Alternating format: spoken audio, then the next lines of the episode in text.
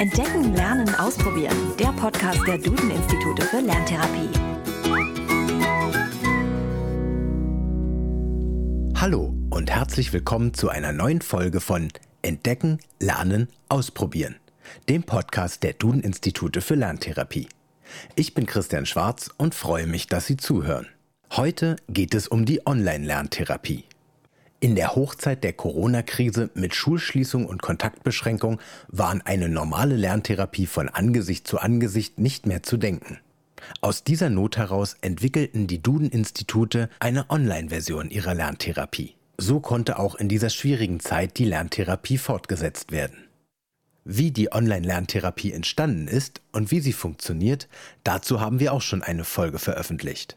In Folge 2 unseres Podcasts haben wir dazu Dr. Astrid Schröder interviewt. In dieser Folge schauen wir einmal, ob die Online-Lerntherapie nach vielen Wochen im Einsatz so funktioniert hat, wie ursprünglich gedacht.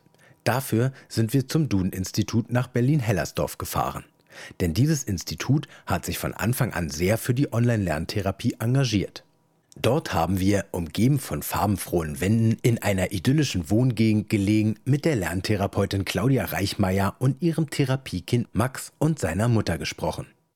Die Lerntherapeutin für Lese- und Rechtschreibschwäche kann nach mehreren Wochen Online-Lerntherapie ganz eindeutig sagen, wie es lief. Viel, viel besser, als wir das alle ähm, erwartet und auch vermutet haben. Also ich glaube, am Anfang war das ähm, für alle erstmal eine, eine kleine Hürde schon. Also wir haben das vorher nicht gemacht. Wir haben nur analog, also von Mensch zu Mensch gearbeitet. Äh, es war, glaube ich, an, weiß nicht, an dem 16. März klar, dass die, die Institute schließen und äh, dass wir eine andere Form finden müssen. Uh, und ähm, ja, am 17. habe ich mit allen Eltern, teilweise schon am 16., am 17. mit allen Eltern telefoniert, ob sie einverstanden sind, das mit uns zu wagen, weil es war ein Experiment erstmal für alle. Äh, bis auf ein Elternpaar haben alle zugestimmt. Ähm, und dann haben wir das einfach probiert und sind daran gewachsen und hatten ganz, ganz viel Freude. Und es hat sich etabliert. Es ist schön, mittlerweile ähm, beides zu haben. Also mittlerweile wieder den direkten Kontakt zu haben, aber auch äh, online das nutzen zu können. Und ich will das nicht missen. Also es ist, war, eine, war eine ganz grandiose Erfahrung, eine ganz schöne. Auch ihr 13-jähriger Schüler Max hat die Online-Lerntherapie gut aufgenommen. Auch wenn er lieber vor Ort ist, war die Umstellung für ihn kein Problem. Max hat eine Leserechtschreibschwäche und macht seit anderthalb Jahren die Lerntherapie an den Duden-Instituten. In dieser Zeit hat sich wahnsinnig viel für ihn geändert. Also vor der Lerntherapie war es so, dass ich auch also so manchmal Ausraster hatte, die dann auch also die ging zwar nicht zu weit, aber da war ich dann halt schon relativ beleidigt und so. Und das habe ich jetzt nicht mehr. Und auch ich merke, in der Rechtschreibung hat sich was verändert. Ich schreibe zwar jetzt nicht sofort richtig, aber wenn ich dann darauf achte und den Text nochmal überprüfe, dann kenne ich halt die ganzen Regeln und weiß, wie es richtig geschrieben wird. Max ist heute auf einem Gymnasium und kann endlich sein Potenzial ausschöpfen. Seine Mutter erinnert sich an die schwierige Zeit vor der Lerntherapie. Es war einfach ein ziemlich, ziemlich äh, großer Frust dann bei ihm einfach da, weil er auch, ähm, er hat sich ja auch, also wir haben ja auch zu Hause geübt. Also man merkt ja irgendwann, okay, mit der Rechtschreibung, das funktioniert nicht. Also haben wir dann angefangen, zu Hause Diktate zu schreiben oder äh, irgendwie Sachen gemacht. Und man hat aber gemerkt, das bringt aber nichts. Ne? Also er hat immer geübt und geübt und geübt und hat sich Mühe gegeben und hat sich konzentriert in der Arbeit und dann kam die Arbeit wieder und dann war es wieder genauso schlimm wie vorher. Und das war wirklich schlimm. Also es war einfach nur komplett rot. Ja? Das ist, äh und wenn man dann so jemand ist, der eigentlich sehr gerne gute Noten hat und er ist auch gerade in, in Deutsch, also er ist sehr kreativ und sehr fantasievoll. Also es war dann immer so Ausdruck 1, Rechtschreibung 6, ja? insgesamt 3. Und das ist natürlich dann ärgerlich, ja. Das ist, es gibt Kinder, die sagen, ich kann gut damit leben mit den schlechten Noten, aber gehört, er gehört eben zu denen, die nicht damit leben. Und er hat sich dann auch so fokussiert. Also nach dem Motto, ich kann die Rechtschreibung nicht, also kann ich alles nicht. Also er hat auch alles andere, was er so konnte, überhaupt nicht mehr wertgeschätzt. Ne? Also es war einfach so, ich kann keine Rechtschreibung, also bin ich ein schlechter Mensch. Ja? Und dass er in den anderen Sachen gut war, dass er in Mathe gut war, dass er wieder in Ausdruck gut war, dass er Fantasie hatte, ähm, das zählte halt alles nicht mehr. Und da kann man dann auch so als, als Familie nicht mehr ran. Also wenn ich dann als Mutter gesagt habe, Mensch, Max, das ist doch alles, du kannst doch das gut und du kannst doch das gut und das ist doch nicht so schlimm und nur weil du die Rechtschreibung nicht kannst, irgendwas kann jeder nicht und bei dir ist es eben die Rechtschreibung, das ist eben so. Dann kann man immer, na, du bist meine Mutter, du musst das ja sagen. Im Laufe der Therapie wurde Max dann immer offener und selbstbewusster. Bei der Online-Lerntherapie hat das seiner Therapeutin Mut gemacht, einen Schritt ins Unbekannte zu wagen. Ähm, was, was, was für mich was ganz Besonderes war, ist, dass, dass ich, als ich in diese Online-Therapie bei allen Kindern so reingegangen bin, äh, anfangs dachte ich, naja, man kann gut, sicher äh, Dinge, die man schon erarbeitet hat, wiederholen mit den unterschiedlichsten Materialien, mit den unterschiedlichsten Spielen, mit, mit, mit Anweisungen. Also das geht sicher. Aber ich war mir am Anfang doch unsicher, ob es möglich ist, neue Rechtschreibstrategien zu, zu erarbeiten, wenn man nicht nebeneinander sitzt, wenn man nicht die unmittelbaren Materialien im Duden-Institut hat. Und dabei war Max meine, meine Testperson, weil es stand an, äh, die Mitlautverdopplung zu erarbeiten. Das war auch sein großer Wunsch, das jetzt zu machen. Und, äh, und das hat super geklappt, sodass ich danach ganz beflügelt war und dachte, hey, das geht online. Das, äh, und er hat sich das wirklich selbst erarbeitet, ohne dass ich was vorgegeben habe. Ich habe ihm wirklich nur den Rahmen gegeben und er ist selbst auf die Strategie gekommen und danach konnten wir das also konnten wir daran üben. Und das war, war so, dass ich mich das dann auch bei anderen Kindern getraut habe und noch jetzt ganz beglückt bin, dass das so gut geklappt hat.